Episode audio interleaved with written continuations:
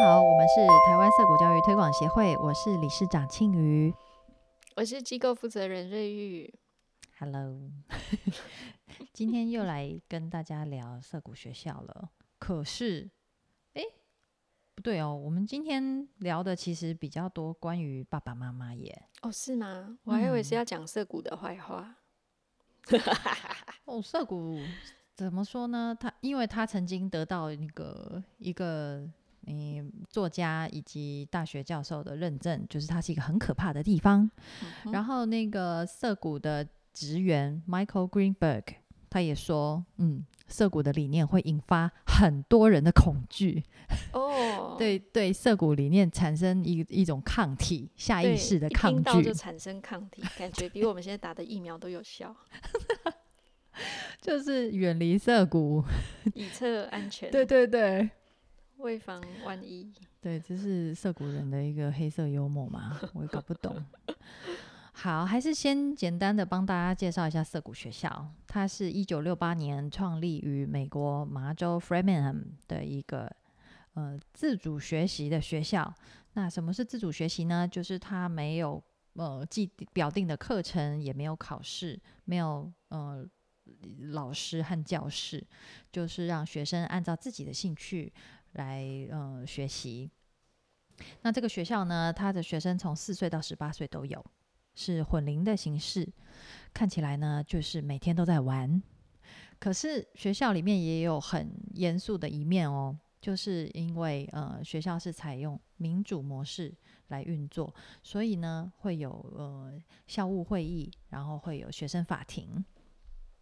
校务会议呢，就是大人跟小孩都参与在里面，决定学校大小事务，一人都有一票，投票决定学校的发展走向啊，或者是职员的去留啊，这些，嗯，蹭蹭，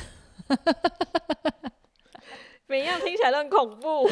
对，所以它是一个很严肃的事情哦。然后社群成员都很认真的参与，即使是四岁、五岁的孩子，他们也知道，嗯，这个会议如果我没有认真参加的话，我很有可能会面对很严重的后果，没有错。我的人生会被别人所左右。对，那再来一个就是学生法庭。呃，这个是当有社群成员发生冲突，或者是呃有人破坏规则的时候，就要呃交给呃法庭来审理。不公平，一定会不公平，职员，而且职员大人也会被申诉，不可以。好公平。嗯、对，透过这样子的呃民主运作机制，来达到一个平等的、没有霸凌的校园。哇，我听起来真是一个乌托邦啊！我前面讲的跟后面讲的有点连不起来，那个逻辑到底是怎么转过来的？对，那我们这个麻州涩谷的创办人之一 Daniel Greenberg 先生，我们呃江湖人称丹丹 老丹，他说，嗯，他在《自主学习》这本书里面，他写说，呃，涩谷是一个啊。让人呃就是消除恐惧的地方，诶，可是我们刚刚不是才说它会造成恐惧吗？它会引发很多人的恐惧。我觉得他就是逼你去直面恐惧吧，还是他利用这样来筛除掉所有有恐惧的人？不晓得，但是他们这个五十多年前，其实都还是一个很单纯的环境，那个时候也没有网络啊，然后那个那个叫什么，也没有战争啊，那时候是不是嬉皮年代刚过啊？是，然后会有一嗯个、他们有一个教育的改革运动，嗯嗯，所以才会有这些另类学校跑出来。嗯，果然是一些乱搞的嬉皮分子。不过他们都是秉持着一个爱与和平的，就是在这个气氛之下 来思考教育的意义。爱与和平哦。啊，听起来实在很陈腔滥调。不过呢，不过呢，的确就是在涩谷里面，你可以看到孩子们是，好像真的是那个他们不管他们的眼神，还是他们跟大人的互动。的确，都跟一般学校呈现的小小朋友状态很不一样。可是这个不重要，嗯，比较严重的是学校里面什么都没有教。哇哦，爸爸妈妈听到这个就就就就开始焦虑了。这怎么可以呢？然后我的我送我的小孩来学校，然后他毕业的时候可能是文盲，不会算数，外出门买东西都要带电子计算机。可是我们不是都平常都这样吗？我们现在都带着手机啊，然后那个脑袋转不过来的时候就拿出来按一按啊。我们开会的时候也都是有没有？哎、那个谁来算一下？哎呦，用计算机啦。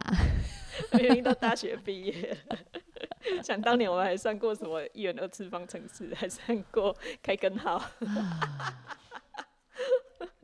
好，嗯，对啊，那爸爸妈妈到底在焦虑什么呢？为什么涩谷学校可以引发这些焦虑呢？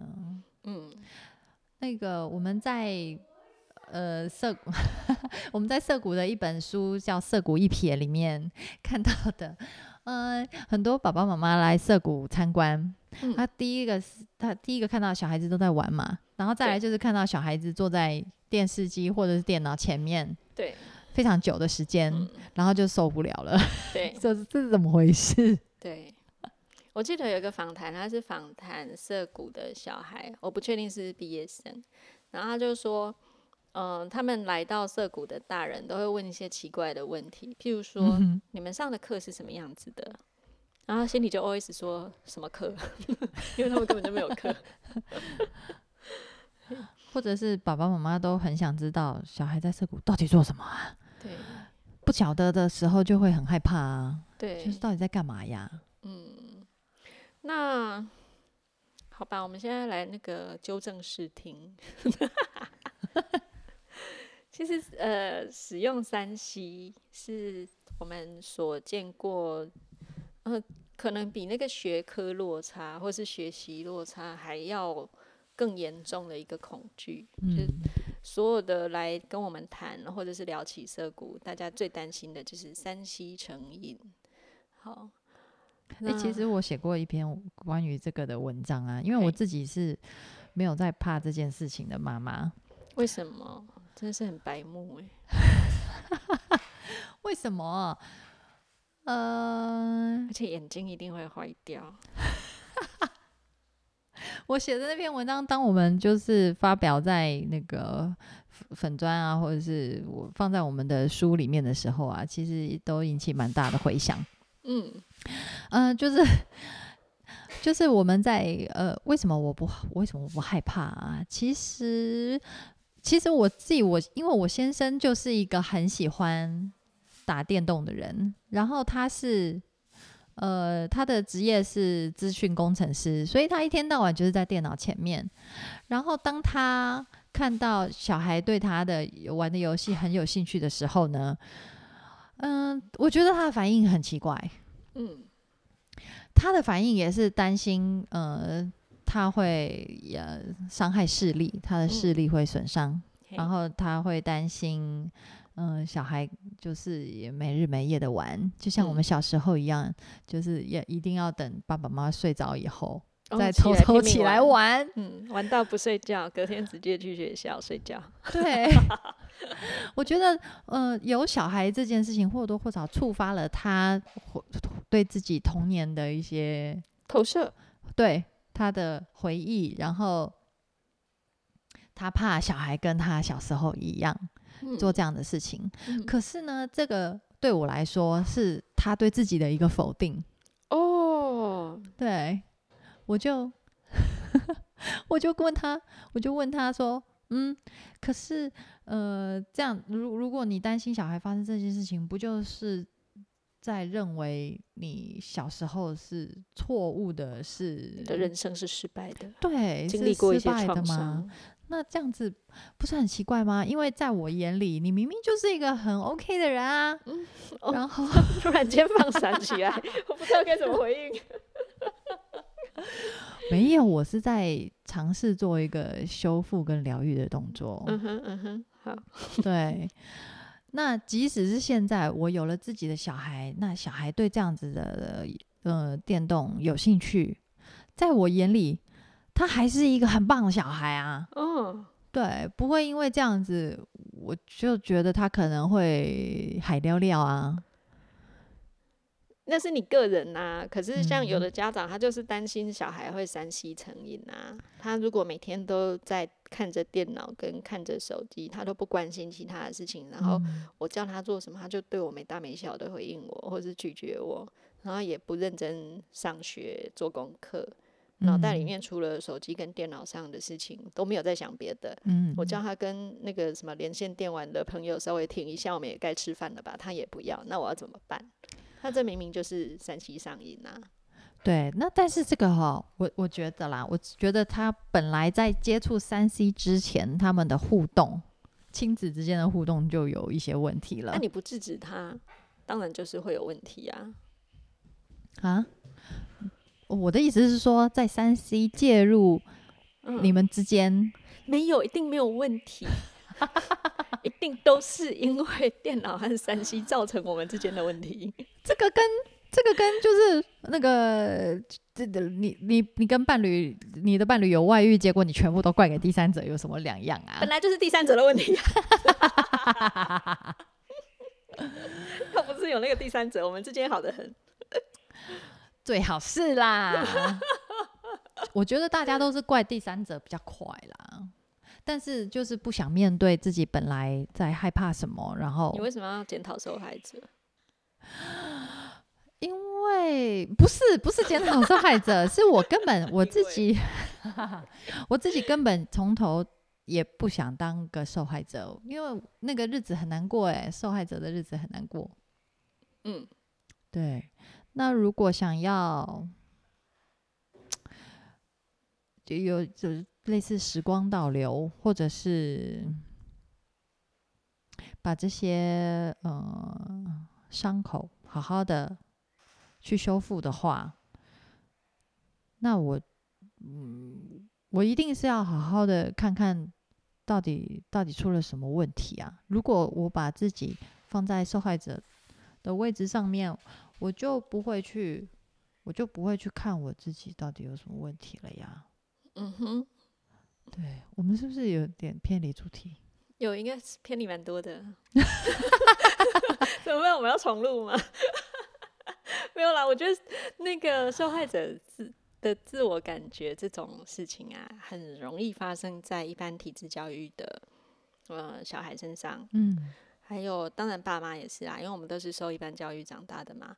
嗯、因为我我们的很多事情都是被决定的，我们并没嗯有做出自己自己真正想要的选择。嗯所以到最后，我们的事情或是我们的人生出了什么意外，或是出了什么状况的时候，我们很自然就会觉得说，都是这个制度害我的，就是小回不公平啊，都嗯、都是那个对方造成的啊。那嗯我我我我没有什么问题，一定都是嗯他，完全都是他害我的，我是一个很可怜的人，这样。嗯但是在社谷里面，他给孩子的培育环境会让他们呃的的自我赋权，就是赋予自己权利、赋予自己能力这件事情是非常显而易见的一个成效。那孩子在这样的环境里面长大，因为他是受到充分的尊重和平等的对待的，所以他是一个有自信的，然后也很有自尊的人。当事情不如意的时候，他会去想想，嗯，自己是不是真的有什么地方，也许我在什么时候可以做得更好，可能我可以做出别的选择，不过没有关系，因为呃事情已经是这样了嘛，那我们可以怎么样在下一次的时候做出更好的选择，跟呃做得更完善。那我不会，我不是一个受害者，我是学习者，对，然后这个人生或是这个境遇，我的世界是我自己创造的，所以我不在乎，我不会太担心这一次的失败，我不会被这件事啊情卡住。谢谢你帮我把事情讲清楚。不然刚嗯，为什么受害者跟这件事情到底有什么关系？对，，也许真的你是被害的啦，可是 就是我们会那个 Daniel 不是也说过吗？在那个自主学习那本书里面有提到嘛，重要的不是环境因子，因为大部分的教育者会觉得说，给孩子什么样的环境和这个呃学习的因素是影响孩子最重要的事情。可是，在涩谷的理念里面不是的，环境因子只是环境因子，嗯重要的是你如何去诠释。对你的认知是什么？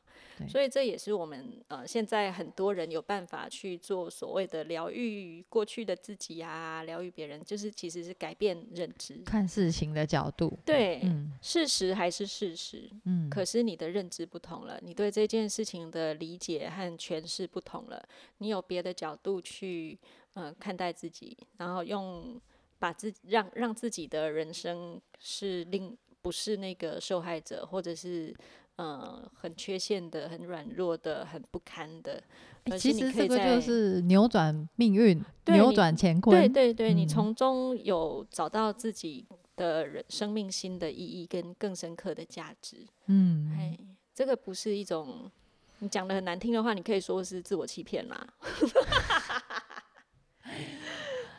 可是他的确是会改变一个人，也会改变他会对人处事和面对这个世界的态度。对，这个其实就是就是呃呃，如果你可以有这样子的能力的话，我想要套句那个最近好像什么灵性圈子很、哦，很夯的话，哎呦，好怕你想讲什么？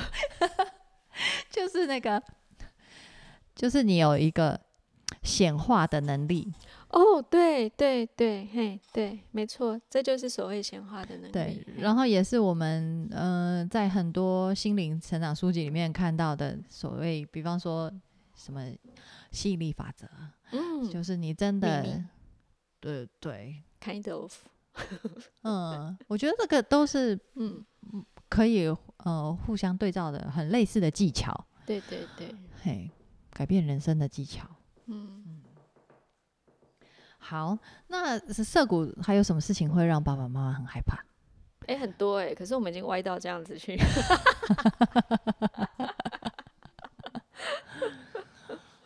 可是为什么？为什么我我们如果把小孩送到一般的学校去，我们不会有这些担心吗？我觉得会耶、啊，一样都有的啊。做父母就是充满了恐惧的 对，永一件事情啊，心，超烦的。无限的恐惧。我们刚刚一开始讲的是山西嘛，嗯，对，那其实还有一个很可怕的事情叫做学习落差，就是说你在别的学校里面，你会学英文一二册啊，学国文《古文观止》啊，学数学，呃，刚刚提过的一元二次方程式啊，but 在涩谷里面，nothing，就是一个 zero，什么都没有要教。哎、其实其实是有，只是不晓得什么时候会发生。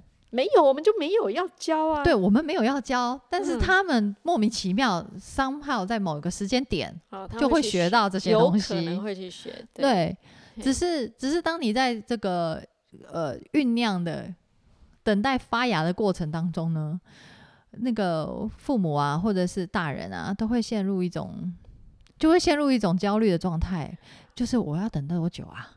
什么时候啊？就很想知道。就是现在 现在我就要知道，三十岁必须要知道的一百件事，以及 二十五岁一定要拥有的二十种能力这一类的。就其实这些就是对于未知事物，你你很想要控制，你很想要每一件事情都如你所愿，结果呢？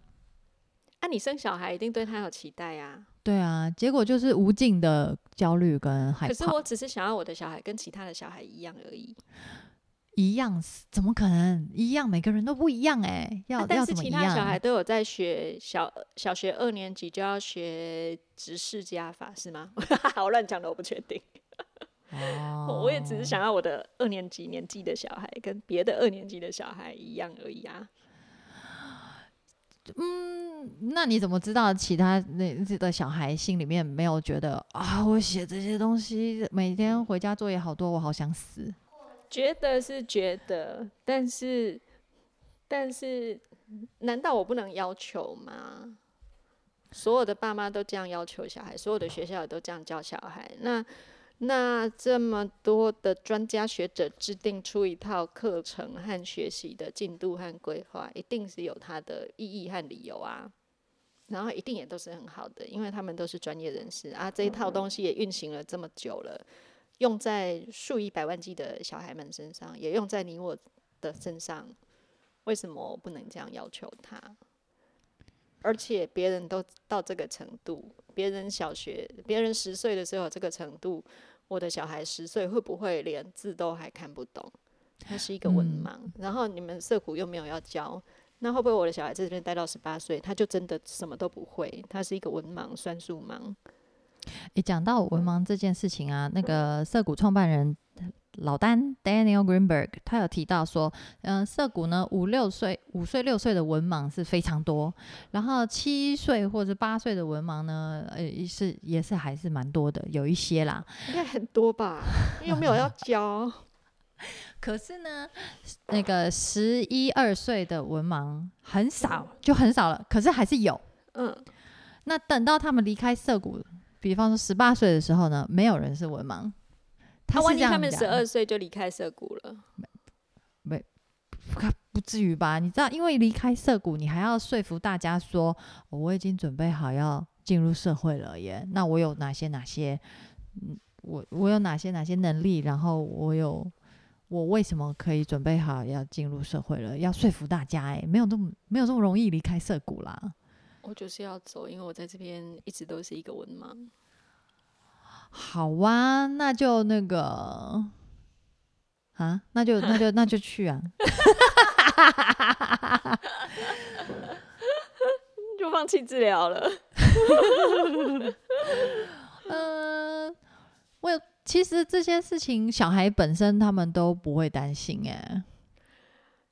很无知啊！或者是嗯，如果这种事情要让小孩自己规划的话，我们就不用办学校啦，也不用给教育啦。就是因为我们比小孩知道的多，我们、呃、比小孩有远见，所以我们才要给他们一些课程，让他们去学习呀、嗯，那那对于那些就是他就是学不好，他在这个时间他不想学的小孩怎么办啊？放弃治疗，不知道，给他吃药。可是可是他不学是一件事，但是你总不能都不提供给他，你还是要给他一些学习机会嘛。嗯，会啊，他们在社谷里面学习机会可多嘞。他们可以从年纪比较大的小孩学，他们可以从哦涩谷的大人身上学，然后他们在写，哦，他们在涩谷的生活里面，他如果要学会安排生活、嗯，打理生活的话，那这些生活必须的能力，他们就就一定要练习的、啊。嗯，对，只是说他们学东西的方式跟一般在传统学校那种呃规划成呃套装知识，对是不一样的。嗯，嗯，其实，在涩谷反而比较嗯训练的东西比较像是一零八课纲。称称，想要达到的效果。嗯，哎，我就每次听你讲那个什么自动好啊，哦呀，自发，然后呢，动动自主动学习呀、是不是？动？啊，惨了，我自己主动哦，主动。嗯，好好什么好？共好，共好。嗯，自动好，自动好。哼对啊，那那如果是什么？好啦，这个是我在招生说明会的时候会用的一个图，是一零八课纲的一个懒人包图示吧。嗯 那一零八课纲把所谓的未来未来人才定义为一个自主学习的终身学习者。那终身学习者三个面向，那这三个面向的第一的那个重要的字加起来就是“自动好”这三个字。好是共好，那动是主动，就是然后自是自主，就是你要有自主学习能力，然后你要有主动的动机，然后你要有呃跟社会沟通交流的这个共好的这个共好跟沟通的这个这个这个动动力这样子。对，然后这三个能力又分成各分成三个呃。也是能力啦，就是所以三三得九，所以这三个面向，然后再九个呃项目，所以加起来就叫做一零八课纲里面，呃，未来的人才的三面九项这样子。嗯，嗯 突然间推销起一零八课纲。总之呢，其实在，呃，就是既然提到一零八课纲，我们就简单评论一下。我个人是觉得一零八课纲非常好，好，那它的呃，它的每一个环节都可以有一个非常好的蓝图啊，他所设定出来的目标也很好，但是他要在体制教育里面去执行是非常困难的，因为他跟现行的体制教育上有制度上的干戈之处。嗯，他们他们会有点格格不入，因为呃，一般学校体制里面还是有很多嗯，会让一零八课纲卡住的地方。可是，在涩谷里面，一零八课纲所有的东西是会自然发生的，那他也比较有机会真正去执行出来。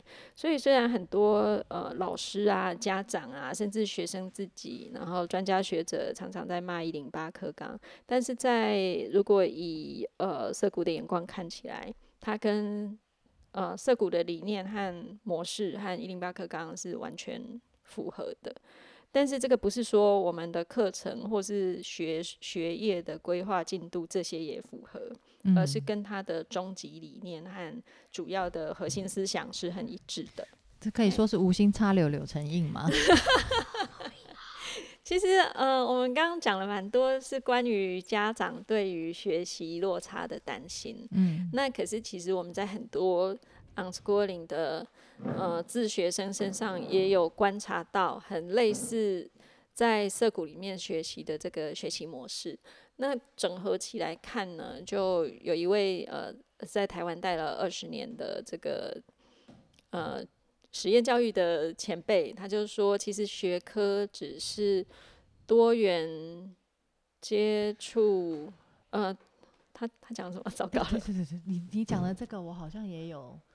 对，多元多元接触之下，呃的有系统的统整，就是我们的学科。嗯。所以学科并不是一个无中生有，必须要。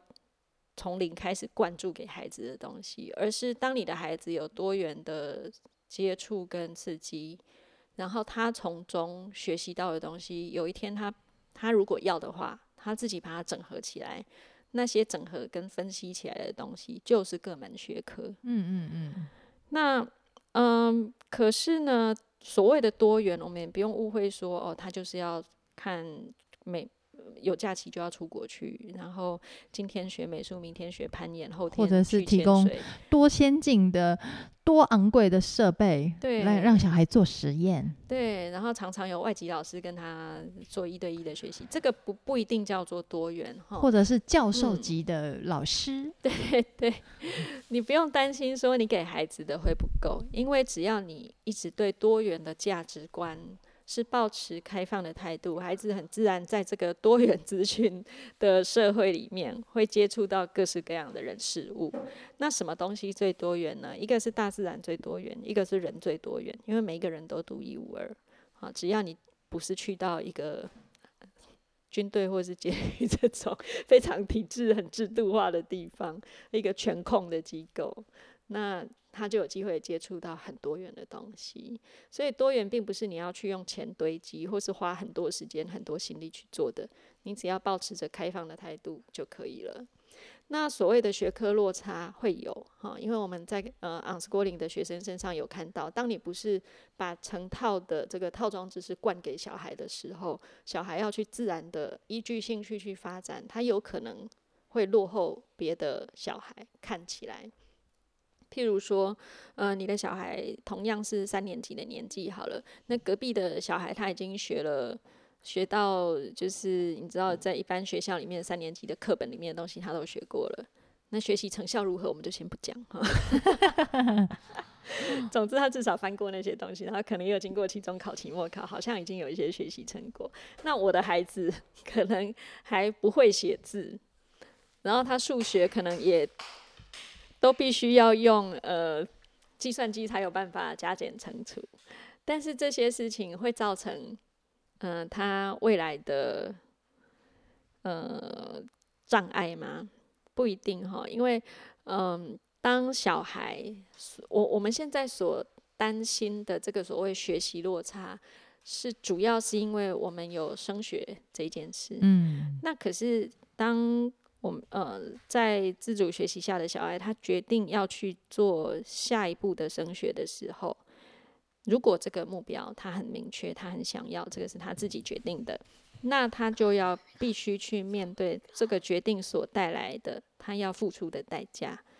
那通常他们也不会有太大的问题，只要他不是有学习障碍，或是一直在某一个很单一的情况下成长，他的学习能力本身是没有大问题的话，他通常可以用很快的速度弥补上这个差距。像在那个《涩谷传奇》里面，那个数学课，嗯，那一篇你还记得它是几周吗？二十。啊，不是不是，嗯，二十周，对啊，一周一个小时啊，所以总共二十个小时，嗯，然后他学完了六年的数学课，对啊，一般规划是六年的时间，小六，嗯，对啊，那。呃，这个其实也不是一个特例，因为我们在即使是在台湾，我们身边接触的自学生里面就有这样的案例，嗯，所以呃不用太担心这个学科落差。那包括我们现在，我们小时候在学校里面学的社会啊、地理啊，有很多到现在是完全不同了。那这些东西现在也有很多很多的网络上的资讯可以去学习到，然后甚至是更多元的切入点和视角去诠释呃历史，或者是。呃，对于很多的社会事件的诠释也会很不同。那我们知道有很多自主学习的孩子，他很自然的会发展出哲学的兴趣。那其实哲学是所有学科的基础。基础，嗯，对，所以只要他保有这个思想的辩证的，他他一直有机会自由的去做这件事。他在学科落差上，就我们就不用太担心这件事。哎，我会有落差，可是他要的时候，他一定补得起来的。嗯，那因为父母的这个恐惧跟担忧实在太多了，我们我们有办法用一集就解决这件事吗？嗯，好，嗯，好多。我好啊，我们就再讲一集好了，这样我们就不用担心下一集要讲什么，是不是？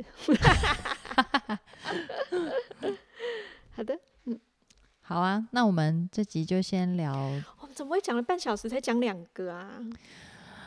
因为恐惧这件事情本来就是要慢慢抽丝剥茧啊。然后，我觉得一定也会有很多家长觉得我根本就不担心这些事情，你们在那边跟我废话那么久，浪费了半小时。